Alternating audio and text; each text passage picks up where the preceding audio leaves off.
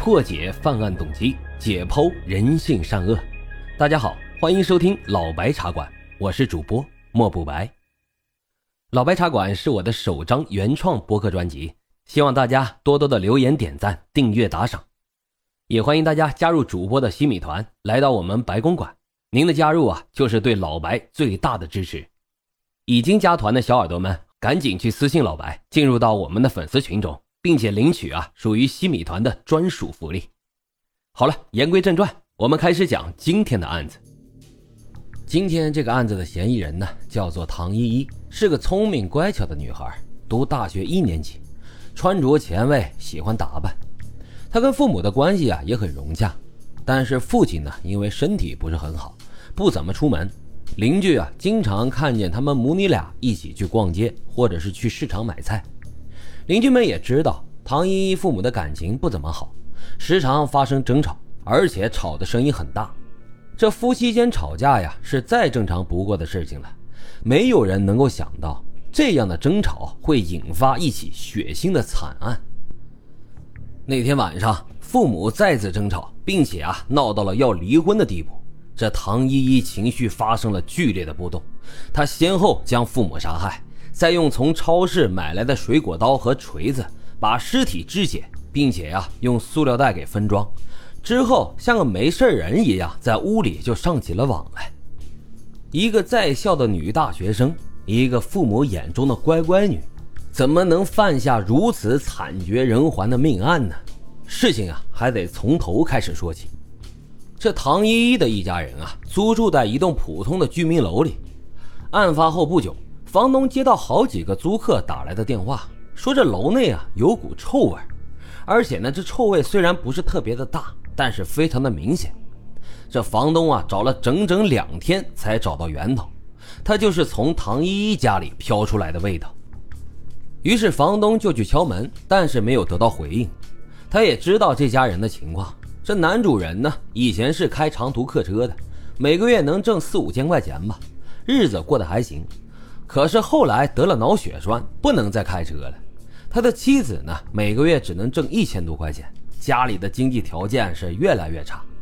这房东倒是个好心人，他在这栋楼里啊有六间屋子，考虑到了这一家人的实际情况，收他们的房租啊是最低的。两天前，有户人家的燃气灶出了问题，房东过来查看维修，在楼道里就碰到了这家的女儿唐依依。当时见她只有一个人。房东还问他怎么没跟妈妈一起出门呢？唐依依说呀，她的外婆生病了，父母都回去照顾老人了，要过一阵子才能回来。想到了这茬，这房东啊不免有些心慌。虽然这唐依依看着已有十七八岁了，但毕竟还是个学生，是不是？没什么社会经验，这父母也没在家，突然产生了异味，可别是他出了什么事儿吧？思来想去啊。这房东决定回家拿着备用钥匙来开门看看，可是当他把这门打开，臭味啊就骤然增大。面前的场景呢，也让这个四十多岁的男人直接就惊呆了。客厅的地板上有深色的疑似血迹的块状，墙上堆满了大包小包的黑色塑料袋。这房东担心唐依依，顾不得害怕，就大着胆子往里面走。赫然间，他就发现。这唐依依头发蓬乱地坐在床上，只穿了一条三角裤衩，上身还没穿衣服。此时她睡得正香，床边呀还放着一把明晃晃的刀。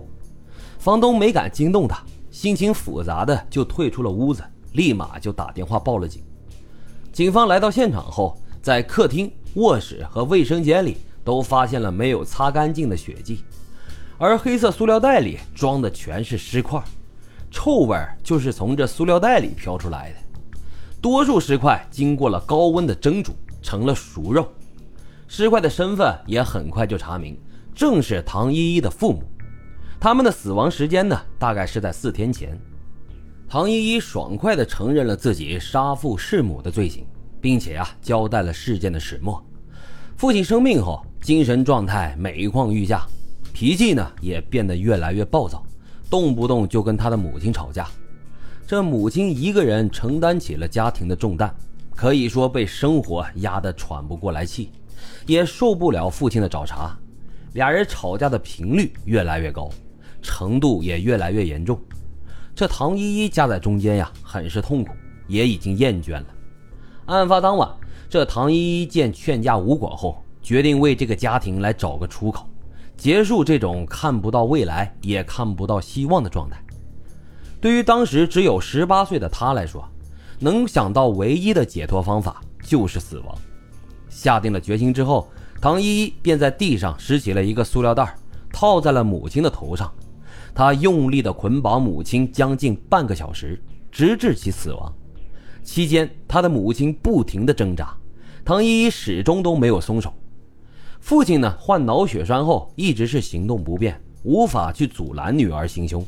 不知他出于什么考虑，也没有大声的呼救。在妻子被杀害后，他才让女儿主动的去自首。